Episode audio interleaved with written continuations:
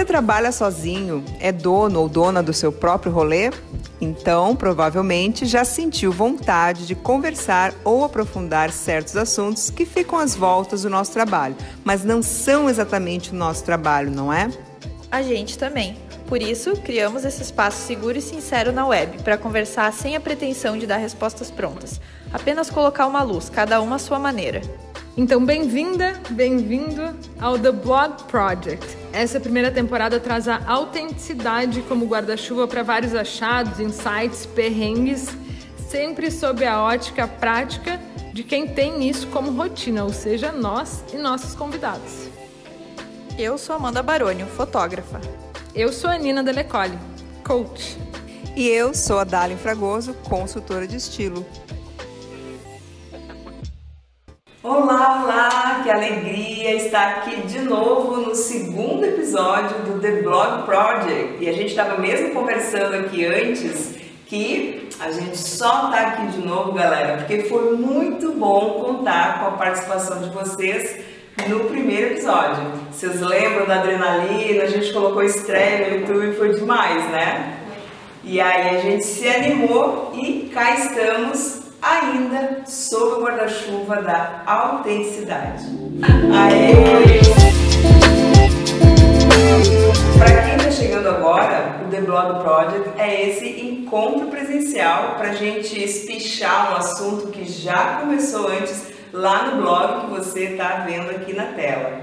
E a gente gostou tanto da ideia que, olha só, esse é o segundo episódio e serão cinco episódios todos eles para a gente conseguir desmembrar melhor o assunto da autenticidade que tanto permeia aí os nossos as nossas eu presas, né, Gurias? E a autenticidade envolve um monte de coisas. E hoje a gente vai trazer dois aspectos aqui para essa roda de conversa, que é grana e pitaco alheio. E para ajudar a destrinchar esse assunto, a gente vai contar hoje com a presença de algumas convidadas. Gente, presença não é, porque não é físico.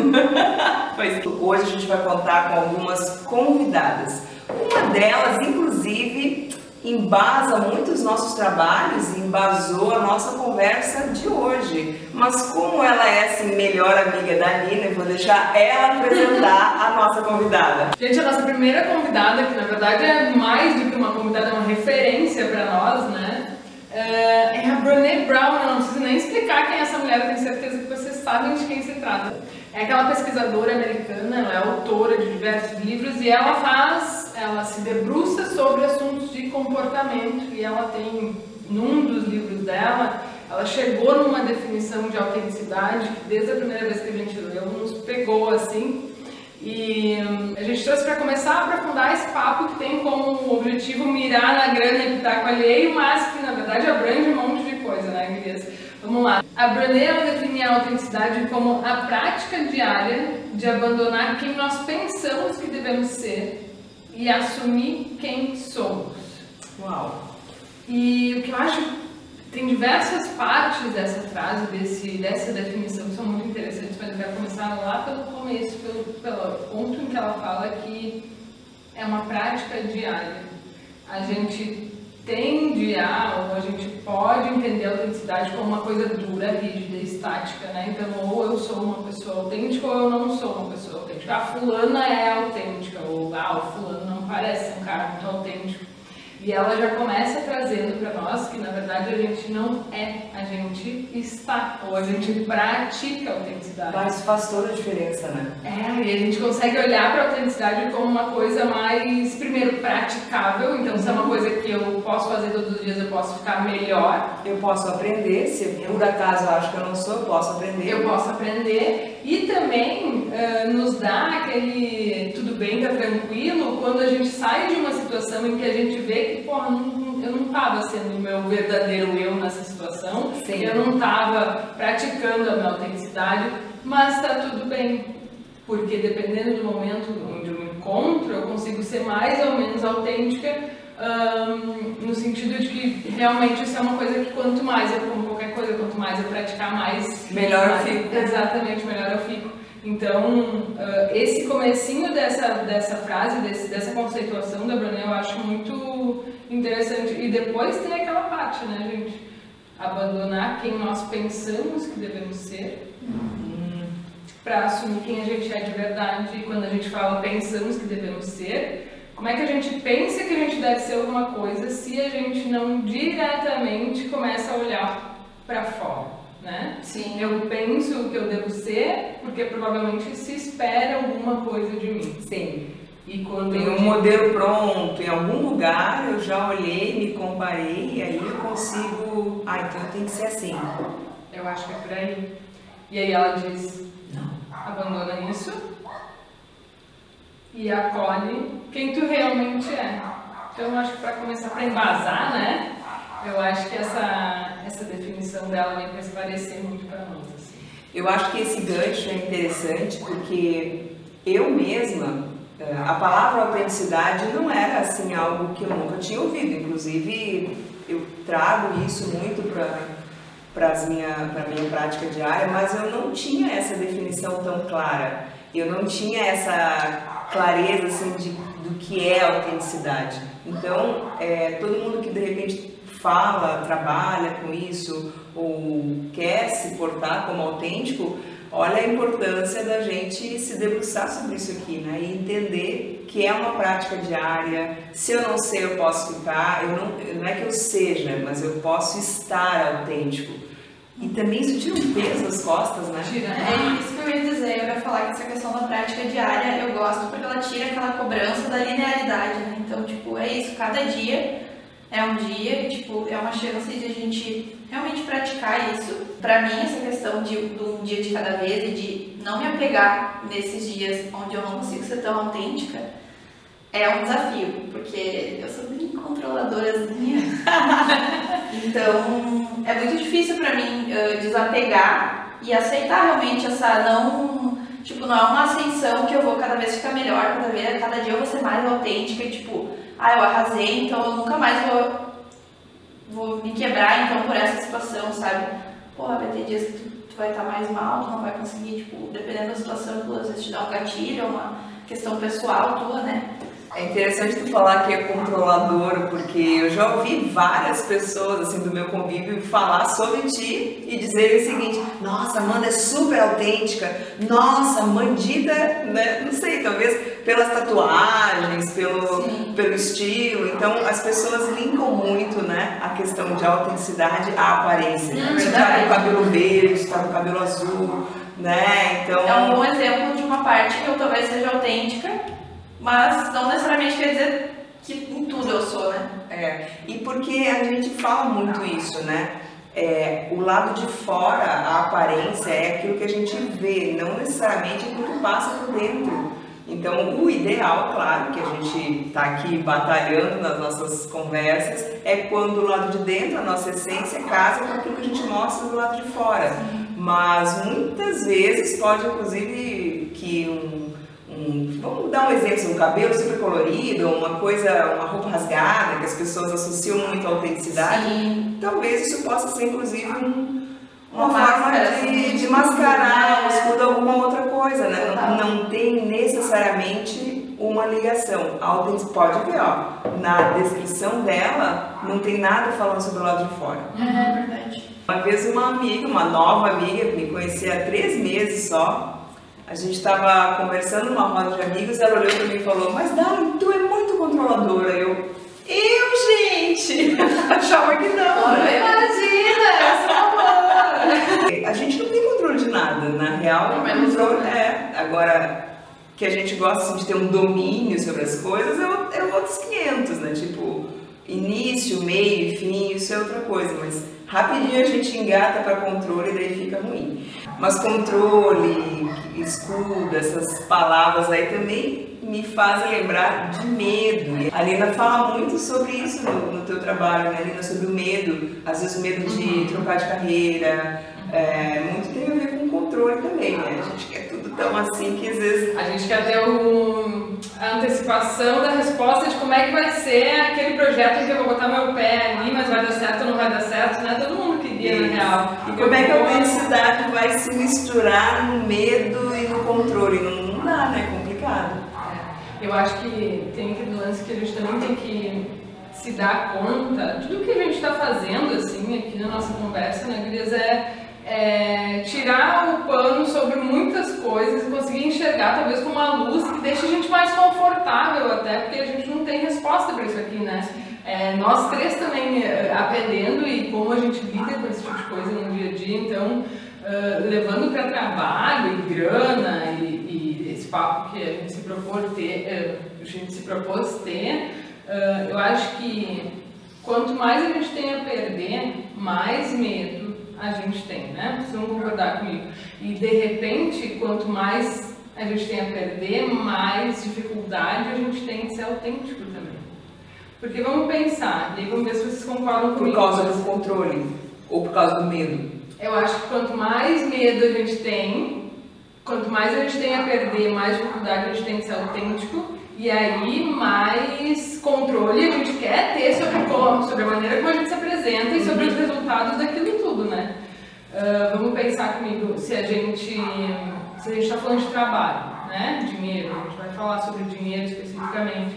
Uh, tem ali muito espaço, ou na verdade é uma pergunta, será que tem ali muito espaço para eu trazer o meu verdadeiro eu, vamos dizer assim, o meu lado mais autêntico, se a contrapartida pode ser, se der errado, se a outra pessoa não gostar do meu eu autêntico, eu posso não fechar um contrato, eu posso não ser contratada, eu posso não uh, ser escolhida para aquele emprego.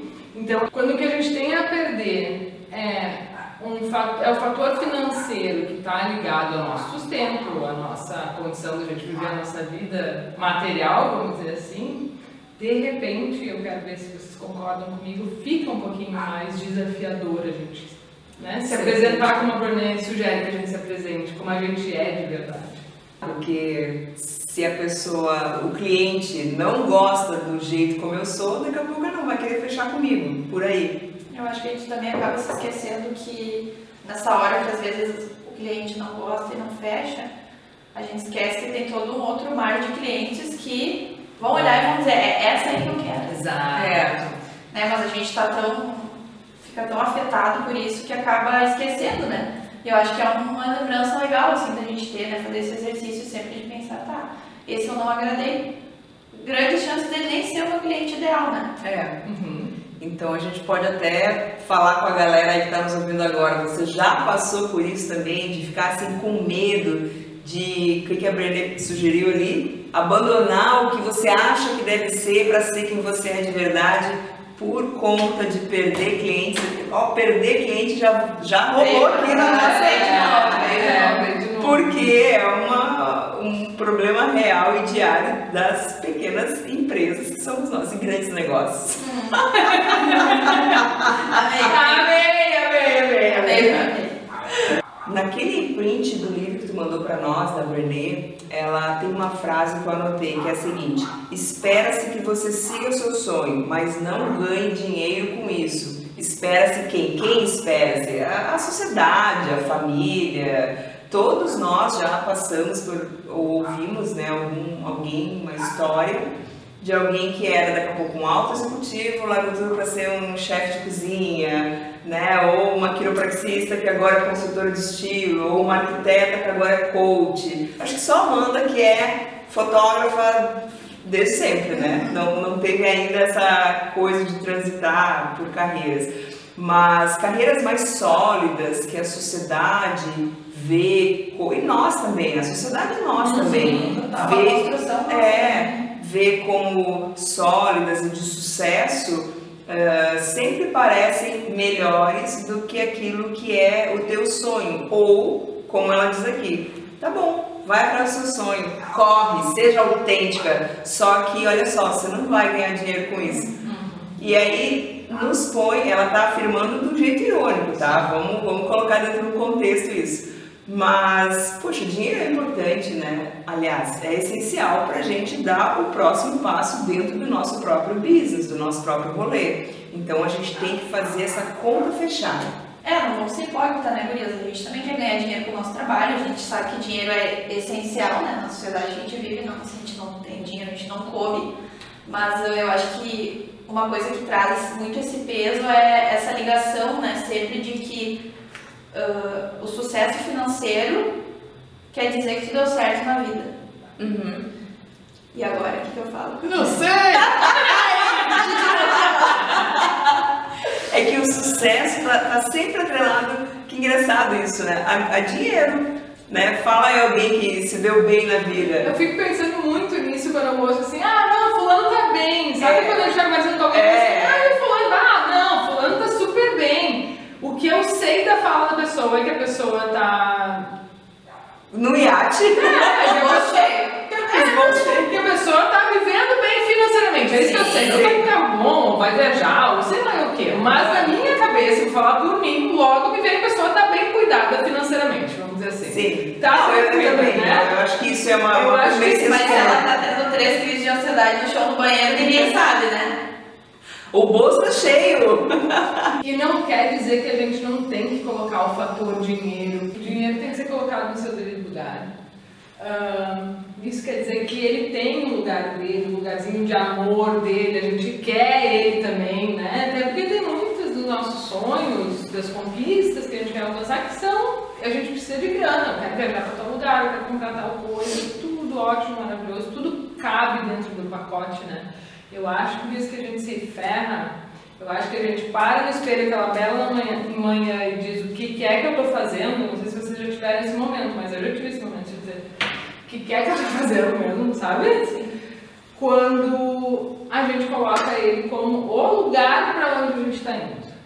Sim. Não como uma ferramenta que vai nos ajudar a chegar num lugar. Então hoje eu sei quanto eu espero ter de retorno financeiro do meu trabalho, por ano, por mês, enfim, a gente que é profi- profissional liberal, a gente sabe que a gente tem que lidar com as flutuações que envolvem não ter o dinheiro fixo no final do mês, Sim. um salário, enfim, né? É, é uma configuração própria da, da maneira que a gente escolheu trabalhar. Mas ah, ele tem o lugar dele. Isso para dizer que ele tem o lugar dele, só que é um dos lances que tem o lugar dele. Tem outras coisas que também têm seu lugar nessa equação, né? E A gente teve um exemplo bem prático disso agora nas Olimpíadas, né? E é, uma atleta ela priorizou a saúde mental dela do que uma medalha. Então isso foi é, poderia em outro momento, em outra época da humanidade parecer ser muito normal, mas nós os- a nossa sociedade a gente se assustou, né? A gente pensou, uau, ela fez isso. Pra te ver como é uma coisa urgente, né? Isso. A gente vê, faz todo sentido, mas ainda assim foi uma coisa que repercutiu muito Claro. mundialmente. Repercutiu de um jeito bom, eu Sim, penso, mas a gente não deixou de se surpreender, porque essa coisa do sucesso vinculado à grana, status, à fama, é, tá, tá incrustada na gente, Claro. né? Eu fico pensando, tu pegou esse, esse exemplo da, da Simone Biles, quão difícil, cara, que deve ter sido, porque primeiro que não tem garantia de que a tua decisão vai ser popular. Segundo, que a decisão dela não foi popular. A gente achou legal. É. As pessoas que a gente, com quem a gente convive acharam legal. A gente tá numa bolha que disse, É. nossa, ela é, É. uma líder dentro da questão É da saúde mental do esporte. E o treinador dela, e os patrocinadores dela. Simplesmente acha que Que não conseguiu aguentar a pressão. Que então era pra ter dado lugar pra outra pessoa, como se ela soubesse que ela ia ter ali o problema que ela teve, né? Que. Então, ah, a gente achou muito legal, a gente achou inspirador. Mas não é o mundo inteiro que achou. Então, eu fico pensando o quão difícil deve ter sido pra ela ah, pegar e dizer, quer saber? Eu vou desagradar. Tem galera que não isso deve ter sido uma coisa assim, ó, isso já deve vir assim mais de ano na cabeça dela, É. meses, sei lá, porque eu penso eu assim, quando eu tenho que falar alguma coisa difícil pra alguém que eu fico postergando, assim, postergando tipo semanas e semanas, imagina uma decisão assim, sabe? É, é. A nível mundial, né? Que todo Quantos mundo anos vai essa mulher já treina religiosamente? É a vida dela. Então, tipo, É, é a vida dela, é a vida profissional dela, vamos dizer. mas, é ah. Mas esse cansaço, tipo, pô, a gente não tem nem como imaginar, sabe?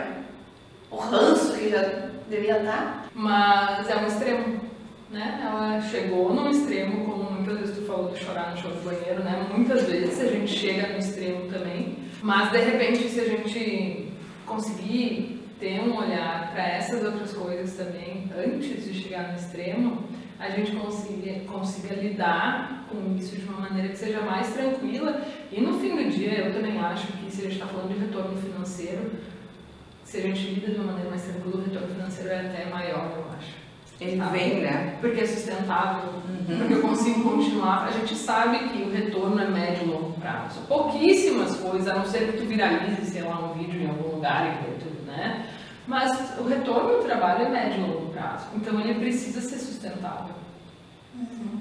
Então, eu, eu para ter constância, né? Tipo... É, é, exatamente, para ter constância. E aí o teu retorno financeiro vai muito provavelmente vir ali na, naquele futuro de médio, né? No meio disso tem todas as, as coisas que a gente tem que estar sempre dosando, aprendendo, equilibrando dentro do negócio. Então é bem normal que seja assim. Isso me, me faz pensar, meninas, que agora é uma boa hora para a gente chamar a nossa convidada, a Cris Casagrande, que é especialista em finanças. E olha que o rolê dela é voltado para mulheres, hein? Não que os homens não possam, mas ela fala uma linguagem específica é, compreendendo bem os nossos dramas. E ela gravou um vídeo muito legal que a gente vai passar agora. Olá meninas, tudo bem? É um prazer estar aqui com vocês. Bom, quanto custa uma vida perfeita em reais? Pergunta difícil, né?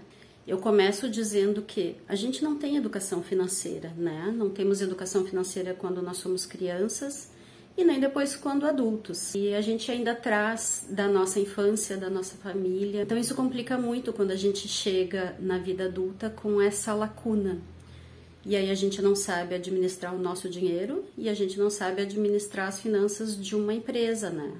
Muitos de nós são empreendedoras. E aí a gente soma isso também essa falta de educação emocional.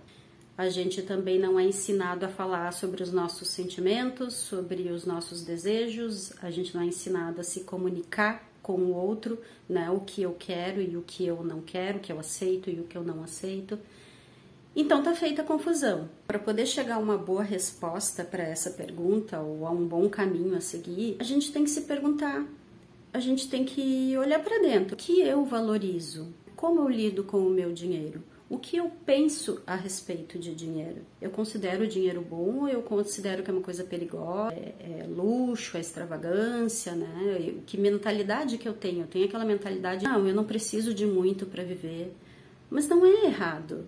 Dinheiro é bom, todo mundo gosta, o dinheiro nos proporciona coisas maravilhosas. O que tem que mudar é a nossa relação com ele. Passa por toda essa questão da autenticidade que vocês falam tanto, de pensar o que eu valorizo, o que para mim é importante, quais são os meus hábitos de consumo, né? Se eu tenho dívidas, por que que eu cheguei nesse nível de dívidas? Qual é a, minha dificuldade? O que que tem de emocional por trás disso? Então isso é fundamental, essa autoanálise, esse autoconhecimento, esse olhar para dentro. A gente nunca vai conseguir ter uma boa relação com o dinheiro enquanto a gente não desvendar o que tem de emocional por trás disso. Né? Isso é muito importante, principalmente no caso das mulheres. Não é sobre ganhar muito, a questão não é essa. Tem gente que ganha muito e vive endividado, tem gente que ganha pouco e vive tranquilo, com suas contas todas em dia. Então não é o quanto se ganha, é o que se faz com o que se ganha. É usar o dinheiro com inteligência, é saber estabelecer metas, prioridades, ter um planejamento. Agora eu vou focar nisso, depois eu vou focar naquilo. Essa coisa do conseguir se bancar a sua posição, né? Que vocês falaram. Eu consigo. A minha posição é essa. Eu tô começando a ter cabelos brancos, então eu não quero ter química no meu cabelo, mas eu vou lá e faço luzes, eu vou no salão, eu gasto, eu maltrato meu cabelo para atender um padrão que alguém impôs porque a mulher não pode ter cabelos brancos. E tudo, todas essas decisões têm impacto nas nossas finanças. É muito difícil essa coisa do, ah, eu vou bancar essa posição. Só que algumas pessoas chegam numa situação tal que não tem outra saída, elas têm que olhar para dentro e começar a pensar o que realmente é importante para mim. É atender as expectativas dos outros ou é uh, valorizar o que realmente tem valor para mim e para minha família? Ouvindo a Cris agora, eu lembrei, Nina, de um, um comentário que tu fizeste quando tu ouviu a primeira vez. Tu disse: Nossa, é muito raro ouvir alguém falar sobre finanças assim. Ela escolheu o caminho mais desafiador. Sabe que ouvindo esse comentário da Nina, eu me identifiquei muito assim com a, com a Cris nesse sentido de escolher né, esse caminho que não é tão vendedor, uh, né, não, não ser uma fotógrafa talvez que as pessoas esperam, porque eu escolhi um nicho, enfim, vários nichos diferentes e falo sobre pautas que talvez não sejam tão até não, não discutidas por fotógrafos, uhum. por exemplo, e falo de política, né, falo de autenticidade, de autenticidade, de feminismo, né, e busco é, comunicar essas coisas através do meu trabalho. Concordo muito com a Cris nesse ponto de, de que a gente realmente precisa se conhecer, né, para a gente poder traçar a melhor estratégia para o nosso negócio, o caminho que a gente vai percorrer. E algumas semanas atrás a gente pediu para o pessoal contribuir com as suas opiniões, a gente já tinha divulgado o nosso assunto dessa desse Dado Stories. É, é, eu separei aqui para trazer para nossa conversa a fala da Carol Leal, que traz sobre dinheiro especificamente uma visão bem pé no chão. Achei bem interessante o ponto de vista dela, uh, porque ela está trazendo aqui. Vou ler para vocês, tá? Tá bem. Direto ao ponto. Ela diz: Eu acho que é preciso em relação ao dinheiro eu acho que é necessário que se tenha uma reserva ou um apoio. É muito difícil dar o tempo que se precisa para qualquer coisa de trabalho engrenar sem isso. Ajuda a dizer não e com, e com isso não se é maravilhosa essa palavra. com isso não se desvirtuar. Aí ela fala da questão pessoal dela, como é que ela uh, lida com o lance do, do dinheiro, mas o que eu acho interessante a gente trazer o fato de que a gente precisa ser muito vida real, né, quando se trata de dinheiro. A gente não pode encarar ele como um lance de que a gente não pode encarar a vida como uma coisa cor-de-rosa, o trabalho como uma coisa assim, eu vou realizar o meu sonho e entrando ou não entrando dinheiro, o importante é que eu seja feliz, que eu uhum. esteja fazendo uma coisa. No mundo podem encarar o, o trabalho dessa maneira, né? É. Então, é, para fazer essa contrapartida de que, sim, uh, ele tem que ser colocado, de novo, para voltar naquela fala, no seu devido lugar, até para não nos trazer angústia, para não nos trazer, pô, o colega ali está ganhando X mil e eu estou aqui com metade dos X mil dele, para não gerar frustração, para não gerar sentimento de que eu não sou bom bastante no trabalho que eu faço porque eu não estou recebendo os reais que outra pessoa está recebendo, né? Ah, então, sim, é importante a gente ter, inclusive, expectativas de retorno financeiro, mas, de novo, expectativas de retorno financeiro dentro daquilo que eu quero para mim, dentro de, da, da, importância que o dinheiro tem para mim, não para qualquer outra pessoa, né? Mas também uh, trazer o, o fato de que, sim, o dinheiro é um grande fator de. um grande proporcion, pro, não se é aliado. Um grande aliado no sentido de nos trazer liberdade, né? É só com o, o dinheiro entrando, o faturamento necessário, ou que nem a Cara falou, uma reserva, um apoio, que eu vou poder dizer não para trabalhos que eu não quero pegar, que eu vou poder dizer não enquanto eu vou atrás de clientes que são aqueles clientes com quem eu quero trabalhar. Sem isso, não tem vida real que não vai bater na nossa porta e dizer, amor, boleto está chegando aqui, ó. a gente está no mês. Né? Então, hum, tem um lance da autenticidade, tem um lance da gente levar, quanto mais a gente conseguir levar o nosso eu verdadeiro também para o trabalho, melhor, e melhor porque a gente se realiza mais, né? Sim, sim. melhor porque melhor, porque pelo menos nós três, pelo menos pelo que a Bernie levanta nas pesquisas dela, quanto mais a gente conseguir trazer aquilo que a gente é de verdade, mais realizado a gente se sente, mais as coisas se conectam e façam sentido. Mas também a gente não pode esquecer que existem situações e situações, né? Sim. E a realidade sempre vai bater a porta e ela sempre vai servir também como uma, um fator ali de circunstância para nos dizer hoje até onde eu posso ir. Né? Tem uma, uma frase que eu gosto, é bem simples, tá? Não, não tem pensador famoso nenhum, mas que talvez dê um fechamento muito legal para isso tudo que tu está dizendo. Tô tentando elucubrar e pensando, cara, mas Então não dá para ser autêntico exatamente, porque a gente precisa do dinheiro, de novo voltamos naquele uhum. ponto. Mas a frase é a seguinte: a gente tem que fazer o melhor que a gente pode com os recursos que a gente tem. É. Então, mesmo que a gente não esteja nesse momento, de repente, não é o nosso caso que eu conheço vocês, mas muitas pessoas não estão trabalhando aonde elas gostariam. Tem uma pesquisa que, se não me engano, foi o arroba futuro das coisas que postou, uhum.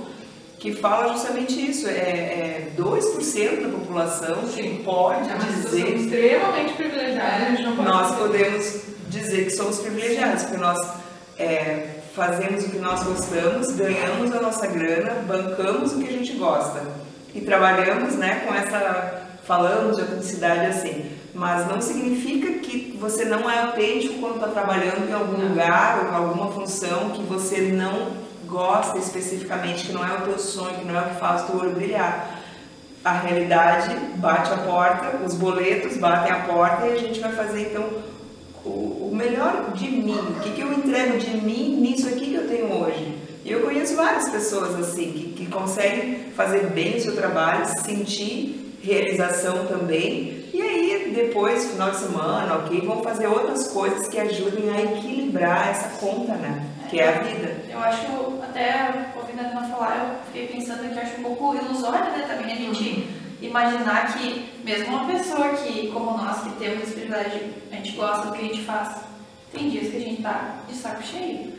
E faz parte, né? Tipo, é um pouco ilusório, mesmo a pessoa que trabalha com o que ela ama, né? Nessas palavras, bem, falando bem grosseiramente, assim, mas vai ter dias e dias, tem dias que eu tenho dias que duvido do, da minha relação com a fotografia, entendeu? Tipo, se faz realmente sentido aquilo que eu tô fazendo, se é realmente isso que eu quero fazer. E não é pouco, não é um, dois, três, sabe? É uma coisa que eu, eu diria equilibrado com os dias que eu tô fotografando e pensando, nossa, que da hora é isso que eu faço, sabe? Sem contar, né, Gurias, com a, que a gente falou, essa questão do privilégio de da gente ter noção de até consciência de classe, né, e da, da nossa realidade e da realidade das outras pessoas, é, para poder, até pra gente estar tá fazendo esse conteúdo que a gente está fazendo hoje, sabe? Tipo, ter o pé no chão, de reconhecer que uh, é muito. É difícil a gente conseguir começar um negócio e ter, sei lá, um aporte de 50 mil reais para iniciar um, negócio dos sonhos, ou enfim, um empreendimento. É, a gente sabe que não é comum e que quando a gente não tem é muito mais difícil, né? Um trabalho a verdade é essa, né? muito mais de formiguinha, tipo, é uma coisa mais lenta. Total, e, e aí eu lembrei muito do, é, a gente falando do tempo das coisas, né? Que nem sempre a gente tem esse tempo também, né? Eu penso muito nisso. Quantas pessoas têm esse tempo? Podem se dar esse luxo tipo, de ah, esperar o tempo de dois, três anos de negócio engrenar. De ser formiguinha, de é, ser lento, né? Também é um, eu acho que é um Tô levantando um questionamento aí, né? É, porque não justamente a, a, vida, a realidade, ela se impõe muitas vezes, uhum. né? Então, se se impõe, é, onde é que eu fico nisso? De novo, aquelas, aqueles questionamentos, quem eu sou, né? o que, que eu quero da minha vida. Se o meu objetivo maior é ser uma pessoa todos os dias mais justa, um pouco mais justa a cada dia, eu posso fazer isso sendo consultora de estilo, sendo quiropraxista, sendo fotógrafo, sendo coach. Uhum. Então eu acho que a gente tem que olhar de novo para esses valores, que valores elevados são esses, eu posso colocar isso em tudo que eu fizer, até naquilo que eu não gosto tanto.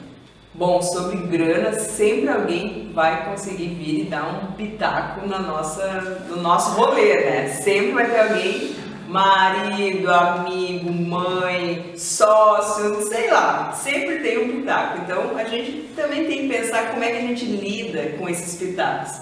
E isso rolou solto nas nossas conversas e a gente colocou até uma caixinha de perguntas, assim como a Alina comentou antes. E eu quero trazer agora então uma contribuição muito legal que a Fernanda da Quitanda Camiseteria trouxe para nós. Vou ler.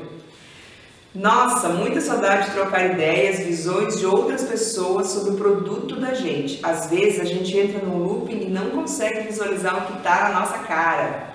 Tava falando com uma amiga sobre se sentir perdida e a bagunça dos pensamentos por ser uma eu empreendedora. Acaba tendo os dois lados, né? O dos pitacos que não agregam ou que por conta da sociedade devem ser seguidos para o negócio dar certo e também o vamos ver o que sai da mente maluquinha de quem rema contra a maré. Mas enfim, sinto falta de reuniões e bate-papos com gente que agrega. E aí ela ainda coloca uma coisa muito interessante. E ainda quando a empresa se confunde com a maternidade, casa, marido, periquito, papagaio, que é um, um assunto que a gente pode deixar para um outro, uma outra história, para um outro pôr do sol, né? Mas ela traz uma coisa muito interessante aqui, que tem os dois lados dessa história. De um lado é ouvir, a gente recebe muitos pitacos alheios de quem não calçou os nossos sapatos e se sente no direito de dizer não, mas tu tinha que fechar assim esse negócio ou não, não dá bola para isso, isso é furada, né? Mas a pessoa não está ali no dia a dia com a gente. Ela só está próxima muitas vezes, né? E a gente às vezes se incomoda porque, porque justamente está próxima. Em, em contrapartida, ela diz aqui, ó, vamos ver o que sai da mente maluquinha de quem rema contra a maré que é assim, ou eu paro e ouço espetáculo, ou eu não tô nem aí, tipo, vamos ver o que que vai dar. Achei interessante porque isso passa na nossa mente, na nossa cabeça o tempo todo. É tipo o Dr. Jack e o Mr. Hyde, assim, falando, é, vai que dá certo, acredita, confia. E do outro lado, a gente ouve aquela voz que diz, ah, não... Quem tu acha que tu é? É, é querer fazer diferente do que eu fiz. É, né? exatamente. Então, pitaco alheio, a gente já deu esse nome de pitaco, porque é bem isso, né? A maioria das vezes é, não passa de um pitaco. Os problemas desse lance do pitaco, não vamos nem falar no fato de quando ele vem não solicitado, né? Porque daí já é um outro problema. Mas. Um, já é um intrometo. Já, é, exatamente. Mas muito dificilmente a pessoa que está dando o pitaco dela, a opinião dela, o conselho, tem todas as informações que tu tem a respeito do problema, né? Uhum. E também não está sentindo a angústia que tu está sentindo, não está sentindo a ansiedade que tu está sentindo. Uh, eu costumo chamar da resposta do, do discurso pronto do é só vocês pararem para notar, tem muita gente que vem e diz: Ah, isso aqui é só. Não, não, não, é, não, é só. Isso aqui para dar certo é só ah, fazer verdade. Tu tem que só fazer o curso. É só. Exatamente. É só. Para mim, assim, quando vem com é só, eu já tô aqui, ó. Eu já tô pensando, eu já tô pensando. Nada é. Nada é só. Nada. Nada que envolve trabalho, dinheiro retorno, pessoas, clientes, fornecedores, nada é só. Se tu tá vindo com uma resposta é só, é porque tu não conhece o problema. É verdade. Não, né? É o tal do engenheiro de obra pronta. Isso, então. E eu uso isso também para pensar, eu uso isso também quando eu vou pensar no, na questão de alguém outro. Quando eu tô olhando de fora e eu tenho uma coisa que me parece muito óbvia, de cara, o que ele É só ele Uhum. E aí, quando eu falo é só, ou quando eu penso é só, uhum. digo, cara, tu não tem metade das informações. Porque se tu tá achando que é tão fácil, é porque. Não é porque é fácil. Tu não conhece o problema. É porque não é tu ali. É porque não é tu Então, olha só, um outro ponto de vista, né, pra gente pensar. Vamos, vamos lembrar disso e pegar pra nós também, ó. É só. Quando a gente ouvir essa frase, vamos botar as anteninhas vamos, é, ligadas. Enquanto essa pessoa realmente, ela tá achando que é tão fácil assim, ou eu não tô enxergando nada, é. e aí eu tenho que me ligar ou ela não tem todas as informações a respeito do Paranauê aqui, porque é muito pouco, muito, muito, muito difícil que seja só alguma coisa. É. E a gente cuidar pra gente também não, não ser Isso. essa pessoa, né? Não ser esse engenheiro de obra pronta. É fácil, né? Porque é fácil, eu tô aqui, é. eu, não, eu não desci pra arena, como diria Brené é. Brown, é, não desci pra arena e eu tô aqui dando pitaco, elas estão falando, então, mas eu acho isso, eu acho aquilo. Pode escrever aqui o que você acha, a gente vai adorar receber uh, o seu não pitaco, mas a sua opinião, a sua ideia. E a gente discorre aqui. Ou pode falar o que você sente também em relação aos pitacos, né? Se quiser contar é. um relato pessoal, Isso. é muito bem-vindo. Porque não é fácil, né, Gurias? Vamos lá, não, não, nem sempre, principalmente dependendo de, da pessoa de onde vem esse pitaco, principalmente se o pitaco vem quando eu tô num momento de fragilidade, fragilizado, ou emocionalmente, ou eu tô em dúvida em relação a alguma coisa que eu tô fazendo no respeito de trabalho, ou eu não tô ganhando grana. É. E aí vem aqui alguém me diz que é só não sei o que, como é que, né? Da onde é que eu vou achar o discernimento de dizer, meu amor, deixa eu resolver o meu lance aqui, sabe? Isso, eu tô lembrando de uma ocasião agora, é, onde eu tava fazendo que eu achava que era certo fazer em relação ao meu rolê, meu business. Eu tava mandando ver nas redes sociais, eu tava gravando, tava postando, tava fazendo um monte de coisa e, eu, e não tava entrando grana. E aí, pra quem vê de fora e que é bem sucedido já em outra área, tipo marido, essas coisas, olha, opa, corta, mas falando, não tá certo. Então por que que tu não faz isso? Vai lá e faz aquilo, ah, fala com não sei quem, não sei quem. E aí tu fica com aquela cara, na hora eu não tive ah, discernimento e nem força, porque vem uma coisa, eu não sei se é uma culpa, é alguma coisa tipo, tu tá fazendo tudo errado. Porque tu fez todos os passos e pra ti não funcionou, tem alguma coisa errada desse lado. Então, assim, dei bastante ouvido para um pitaco, né, que logo depois aquilo tinha mais a ver talvez com maturação do processo do que em estar propriamente fazendo uma coisa errada. Essa palavra errada, próprio certo também tem um peso, né?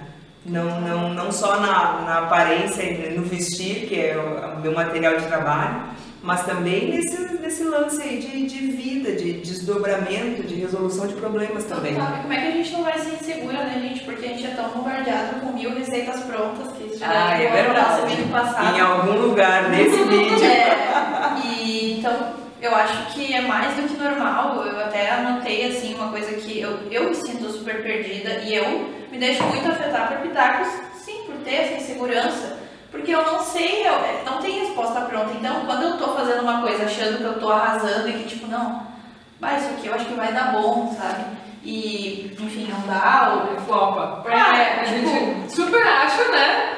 E aí bota E se vem alguém ainda né? e fala, ah, mas isso aí não sei o que diz que é lá, não, mas tem que fazer de tal jeito. Eu acho que, que é, é super natural que a gente tenha essa insegurança, sabe? E, e me vem muito a questão de dar o benefício da dúvida, sabe? Eu tenho tentado trazer isso, assim. Uhum. Dessa- Dar sempre o benefício da dúvida. Não só para relações de trabalho, isso vale para amizade, família, sabe? Aquela- Aquilo que aquela pessoa falou pra ti ou de ti, sabe? Tá, mas aquilo é verdade, sabe? E nem sempre a gente vai conseguir. Discernir. É, a- é a prática diária, né? Mas eu acho um baita de um exercício, assim, sabe? Pra gente fazer. Não, tem tudo a ver também com o que a Fernanda disse, né? Então aqui ela coloca dois polos. Esse do, puxa, eu tenho que ouvir, ou eu ouço o pitaco, e isso me desestrutura, porque a gente fica indecisa, fica insegura, e é normal até certo ponto. Mas por outro lado, eu não tenho que ouvir, eu tenho que bancar tudo mesmo, porque ela disse, ah, ou eu ouço ou eu sou a mente maluca que vai testando e, né? Então, qual é, qual é a medida aí, né? A gente também pode, daqui a pouco, discorrer um pouquinho sobre essa medida. Você também pode ir pensando qual é a sua medida. Como é que você lida com isso no seu dia a dia? Você, principalmente, que tem aí uma eu presa, como a gente chama. Eu acho que tem um, um lance que dá pra se pensar do que é o de virar o jogo, sabe? Normalmente o pitaco vem até nós. E aí se a gente for, for proativo em buscar o pitaco, em dizer, tá não, eu, eu não tô, eu não tenho uma visão 360, eu não tenho todas as informações, existem pessoas que realmente têm informações que, ou às vezes um olhar fresco para cima do que eu tô fazendo ajuda muito, vocês sabem, a gente tem conversa sobre negócios, cara, como é que eu não tinha pensado nisso, né? Ah, mas aí é o lance de, tá não, eu vou definir em que momento do processo todo e pra quem. Eu vou pedir pitaco, eu vou pedir opinião. Lembrando sempre, eu faço isso em conversas com algumas pessoas, assim, não, isso aqui tu tá dizendo porque tu não tem todas as informações. E tá ótimo, muito obrigada, eu agradeço, mas, né, também não, não preciso, a gente não precisa ficar aqui cinco horas falando sobre o meu negócio. Mas ah, de entender, eu estou procurando a opinião do fulano, porque o fulano tem experiência, porque o fulano me quer bem, porque ele conhece, ele sabe que eu sou meio nananana, e que às vezes eu preciso dar uma uma visão nisso. Mercado que eu preciso, que é diferente da minha. Isso. Já tem alguma caminhada na minha frente. É, mas o fulano não tem experiência naquilo que eu faço, ele não lida com os mesmos clientes que eu lido e ele não, não sei o que, não sei o que. Então já ir com esse entendimento para uma conversa Uhum. pra. Não Com é. filtro, né? É, com um filtro, só de maneira a entender que toda a informação que vier, todo conselho, todo pitaco, tem o seu valor, mas não necessariamente, assim como a gente não tá certo 100% do tempo, É. não necessariamente aquilo tem que. Ou eu aceito o bolo todo, ou eu vou. Não precisa ser um assim. 8 ou 80, né? Isso, isso. Então, acho que saber quem é que. Quem a gente procura, sabe? Porque aí quando a gente tem na nossa cabeça, assim, fulano, fulano, fulano, ou fulana, fulana, fulana, quando vier alguém de fora, eu faço esse exercício de vez. Essa pessoa eu colocaria na minha lista de pessoas para quem eu peço conselho? Uhum. Se for, de repente, se não conheço direito, tá, deixa eu ver o que essa pessoa tá falando. Se for um não, morreu ali. Uhum. Tá ótimo, vem, a gente conversa e tal, mas eu não posso deixar todo Não traz aquilo pra dentro. Não dá, Não faz. É. E, e fica muito atrelado. Você só pode fazer isso quando conhece bem o seu trabalho, quando conhece bem os seus valores, né? Como, como não, não, não muda nunca essa, essa receita? chega Nos no nossos limites. Ah, não, é, essa receita, essa base do bolo aí não muda não, porque, de novo, a gente se conhecendo, a gente consegue colocar esse limite, dizer assim, ó, até aqui você vai, eu não deixo atrapalhar, me bagunçar tanto daqui pra cá, né? Quando a Fernanda traz que ela sente falta de bate-papos, de, de, de conversar com outras pessoas sobre os dilemas dela, que é muito o que a gente está fazendo aqui agora, né?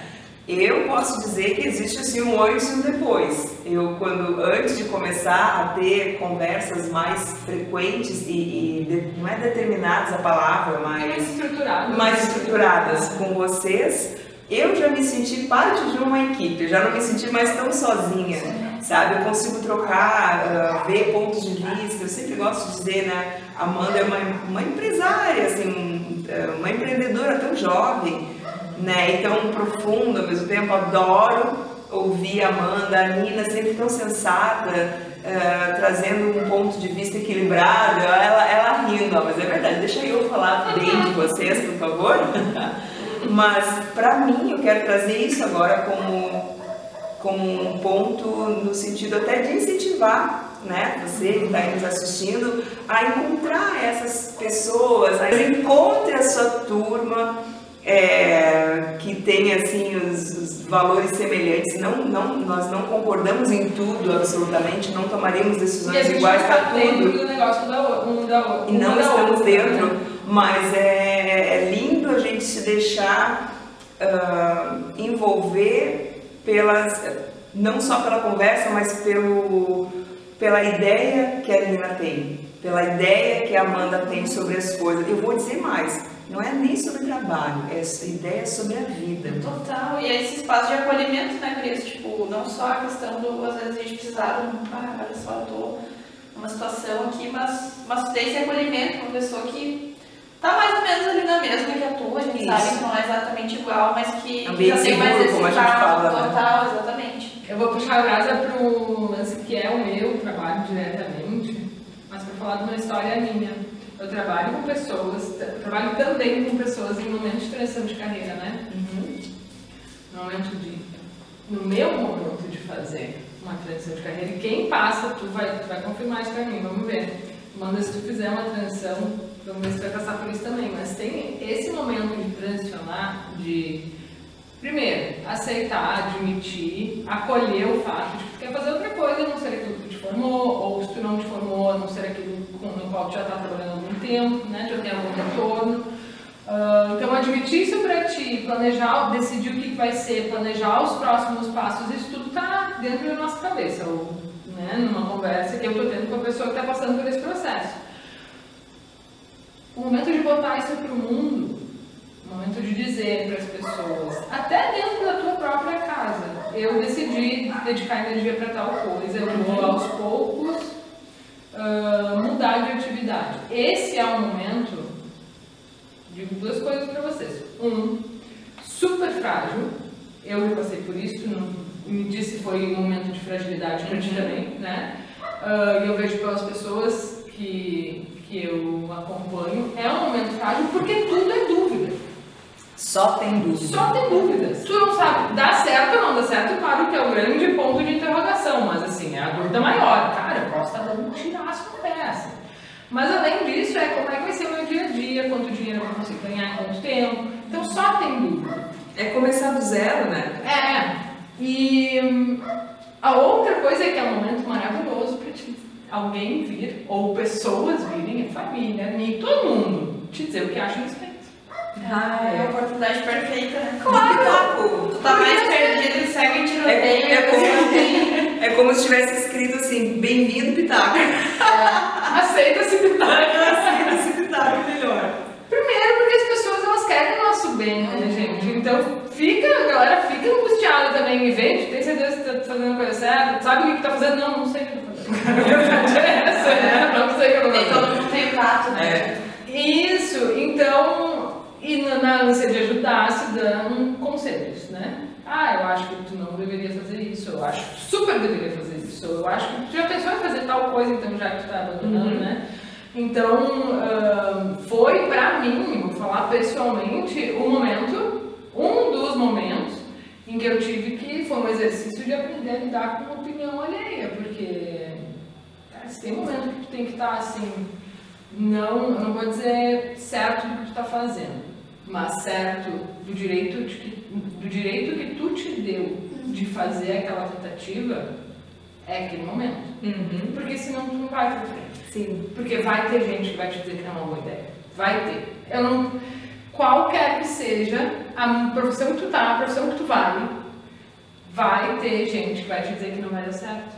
Ou que talvez não é melhor, ou que, né? Então, Interessante isso. Não é certeza de que vai dar certo o que tu tá fazendo, mas é certeza de que tu tem o direito de fazer aquilo. isso. E aí já é suficiente Isso. te dar uma força, né? De que tu tem direito de pegar a tua vida nas mãos. Tu não tá sendo maluco. A gente falou sobre o apoio, o- a reserva financeira, tu fez tuas contas, tu sabe Sim. até onde tu pode ir. E que tu tem o direito de pegar a tua vida nas mãos e dizer, eu tomei uma decisão, era trabalhar com tal coisa, não tá mais rolando pra mim um motivo que quer, um motivo que seja. E eu tenho o direito de repensar na decisão que eu mesma tomei esse tempo atrás e eu tenho uma vida pela frente. Uhum. né? Se tem um momento que me ajudou também a entender que a gente precisa lidar, aprender a lidar com o que tá alheio, um dos momentos foi esse. Sabe que isso me lembra quando eu parei de. Parei não, né? Mas tomei a decisão de que eu ia dar uma diminuída no ritmo é, em relação a fazer eventos na fotografia. Também escutei muito assim, tipo, ah, por que tu parou de fazer isso? Se é pra dar mais dinheiro, tem que parar essa decisão aí, se não te informar mais. Perigosa. É, porque é o que vai trazer grana, é o que vai te, te levar mais longe, enfim, contatos e tal. E pá, foi bem complicado, assim, porque até hoje eu tenho momentos onde eu fico pensando, bah, ah, se fechar mais um eventinho ali, né, pra garantia, porque. E foi muito isso, assim, foi muito confiar no processo e confiar em como eu me sentia, sabe? Tipo, lembrar como eu me sentia toda vez que eu tinha, sei lá, um evento, dois eventos no final de semana, ou tipo, evento toda semana, um mês seguido, a forma como eu ficava, como eu me sentia psicologicamente. E, cara, é isso, tipo, lembrar que essas pessoas não têm noção do que, que era, por exemplo, ter uma crise de ansiedade na segunda-feira, sabendo que na, na sexta eu ia ter que fotografar um evento. Eu só sabia pensar assim, uma hora vai acabar, eu tenho que me agarrar ao fato de que uma hora vai acabar.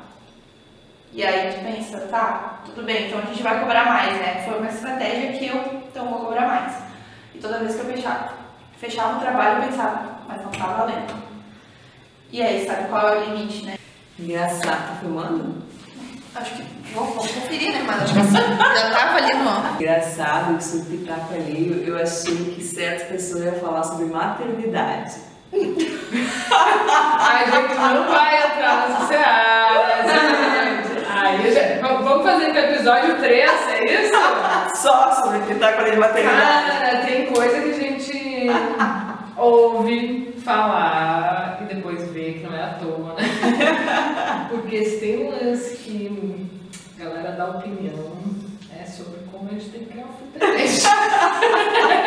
eu também acho que só um episódio só pra isso rola. Eu, eu acho melhor a gente né, não falar sobre isso, deixa assim futebol. agradecer você que está aí nos acompanhando. Deixe seu comentário aqui, fala o que você acha para nós sobre grande pitaco alheio e continue nos acompanhando no blog. Esse papo vai render muitos textos, né?